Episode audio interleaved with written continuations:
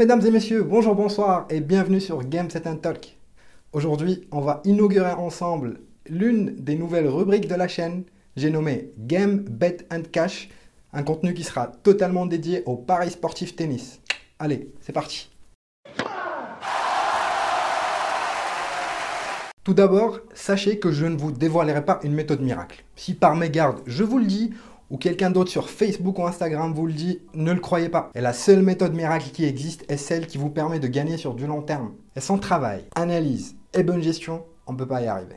Pour cette première saison de Game, Bet and Cash, nous allons miser sur les tournois du Grand Chelem ainsi que sur les Master 1000. Nos bets seront donc exclusivement sur les tournois des hommes, en pari simple, sur une victoire de l'un des deux joueurs, donc pas de pari combiné, ni nombre de jeux, ni vainqueur de 7. Avec une cote minimale de 1,5 en visant une cote moyenne de 1,8.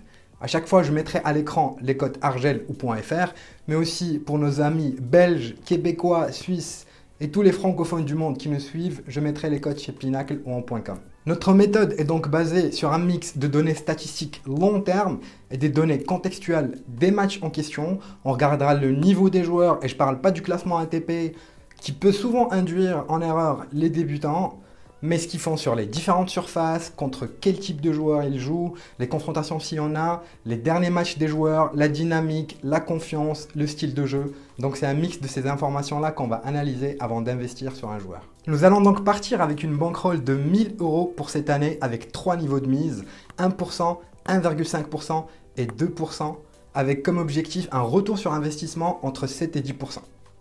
C'est clair. Je me permets de glisser un petit message. Jouer comporte des risques. Ne risquez pas de l'argent que vous utilisez pour manger ou payer vos factures. Dédiez une bankroll à ça. Gérez vos mises de manière intelligente pour ne pas aller au tilt, ne pas tout perdre. D'ailleurs, si j'utilise des termes ou des choses que vous ne comprenez pas ou avec lesquels vous n'êtes pas familier, n'hésitez pas à me les laisser en commentaire, je vous répondrai avec plaisir. Aussi, je pars du principe que si tu paries, c'est que tu as plus de 18 ans, peut-être encore toutes tes dents, ton carnet de vaccination à jour. Ici, je vais te donner des pronos que nous allons tenter des conseils, des trucs et astuces d'analyse tennistique. À toi de voir si tu nous suis ou pas. Si c'est le cas, je ne veux pas t'entendre m'insulter ou nous manquer de respect. Ok? Tu es la seule personne à valider tes investissements, alors fais-moi plaisir, assume-les. Sinon, moi, ma petite raquette, on se chargera de te lifter le nez. Le premier pilier pour espérer gagner est une mentalité adaptée. Si vous vous amusez et vous dépensez votre argent n'importe comment, ce n'est pas notre cas. Et ça ne le sera pas. La mentalité doit être celle d'un investisseur avec une vision à long terme. Ce n'est pas avec 10 paris qu'on va réussir à dégager un complément de revenus ou se payer des vacances. On est bien d'accord là-dessus. Donc on va s'accrocher toute la saison et on fera le bilan à la fin. Pour suivre tout ça, il va falloir d'abord s'abonner à la chaîne YouTube. Appuyez sur la petite cloche, comme ça tu recevras un mail une notification à chaque nouvelle vidéo. On va publier aussi nos bêtes dans l'onglet communauté de la chaîne, sur Twitter. On a aussi créé un compte sur Betivore qui est un réseau social de parieurs sur lequel on va publier tous nos bets. Donc ça permet d'avoir des statistiques, des graphes, une vision pour voir un petit peu comment on avance par rapport à nos objectifs. Et surtout, tu pourras être notifié à chaque fois qu'on va publier des pronos parce qu'on ne va pas faire des vidéos pour tous les pronos sur toute la saison. Donc il y aura des vidéos qui vont revenir assez régulièrement dans les moments forts Là, pendant l'Open d'Australie, ça sera un jour sur deux. Et pendant les Master 1000, on te tiendra au courant sur euh, le nombre de vidéos qu'on va faire sur les paris sportifs. Donc je te mets tous les liens dans la description, alors n'hésite pas à aller voir tout ça. Donc ce qu'il faut savoir avec les tournois du Grand Chelem, c'est qu'il est beaucoup plus compliqué de trouver des paris value, des value bets. Si vous ne savez pas ce que c'est qu'un value bet, c'est une cote où le bookmaker a mal estimé ou s'est trompé dans l'estimation de la victoire d'un des deux joueurs. Et c'est ces cotes-là que nous cherchons. La méthode se base essentiellement là-dessus. Si je prends un exemple hors du tennis, c'est comme si vous cherchiez une maison et après étude de marché, vous l'estimez à 150 000 euros et le vendeur vous la vend à 100 000 euros. C'est un value. Donc c'est pas avec un Federer à 1,01, Nadal à 1,03, voire Chapeau-Valao à 1,15 qu'on va dégager du bénéfice. En plus, ils ne remplissent pas l'un des critères les plus importants dans notre méthode, à savoir des cotes supérieures à 1,5. Tout de suite, on va se retrouver derrière mon écran avec un petit chip in charge et analyser les différents bêtes. Tu veux, on passe derrière mon écran. Ça va pas être exceptionnel puisque pour cette rubrique de paris sportif, on va souvent passer derrière mon écran pour analyser ensemble les bêtes. Mais juste avant ça, je vais te présenter rapidement 4-5 sites que j'utilise qui me permettent de faire des bonnes analyses et d'avoir les informations nécessaires dont j'ai besoin. Donc le premier que tu connais certainement, c'est Flash Résultats. Celui-là, c'est essentiellement pour le programme, suivre les matchs en live et voir les statistiques du déroulement du match. Ensuite, il y a Tennis Explorer, intéressant dans le sens où euh, il permet de voir tout de suite euh, les, les face-à-face ainsi que les codes des joueurs. Ma Bible du tennis, c'est Tennis Insight. C'est un site payant mais a une partie gratuite qui permet d'avoir accès aux informations euh, les plus importantes, notamment l'activité des joueurs, les différentes rencontres, ses statistiques tout au long de la carrière, sur les 12 derniers mois, sur la saison en cours. C'est hyper intéressant, hyper complet. Cette analyse-là, je l'approfondis avec un site qui s'appelle Tennis Abstract, qui ont fait un Tennis Abstract qui ont fait un classement alternatif un petit peu à l'ATP, qui est basé plus sur les adversaires que le joueur rencontre plutôt que un tournoi 250 ou 500 ou, juste le fait qu'il soit arrivé en quart de finale, il a tel nombre de points même s'il a gagné juste un match. Donc hyper intéressant, on peut rapidement voir ici que dans le top 10, il y a Roublev, Chapovalov, Deminor qui euh, ne font pas partie euh, du top 10 ATP. Ensuite, on passe au comparateur de cotes pour voir chez quel book jouer. Il faut toujours prendre la meilleure cote donc celui-là, c'est pour les .fr et Portal pour les .com. Donc le premier investissement que nous allons faire sera sur le match Garin-Travalia. Le Chilien spécialiste de terre battue est sur une série de 4 défaites de suite. Dedans, il y a Djokovic, Anderson et Memphis à la TP Cup et Harris en 3-7 au premier tour d'Adélaïde. Auteur de sa meilleure saison 2019 où il a gagné plusieurs tournois, notamment sur terre battue, il a malheureusement du mal à mettre en place son jeu sur surface rapide. L'Italien, quant à lui, fait un bon début de saison avec 6 victoires et 2 défaites. La dernière en finale euh, perdue ce samedi au challenger de Bendigo face à Johnson en compte 2 tie-break. Il n'a pas réussi à convertir les 7 balles de break qu'il a eues. Il n'en a concédé qu'une seule. Il a donc un très très bon service et peut se reposer sur un jeu de fond qui arrive à, à faire bouger ses adversaires, à manœuvrer même sur surface rapide.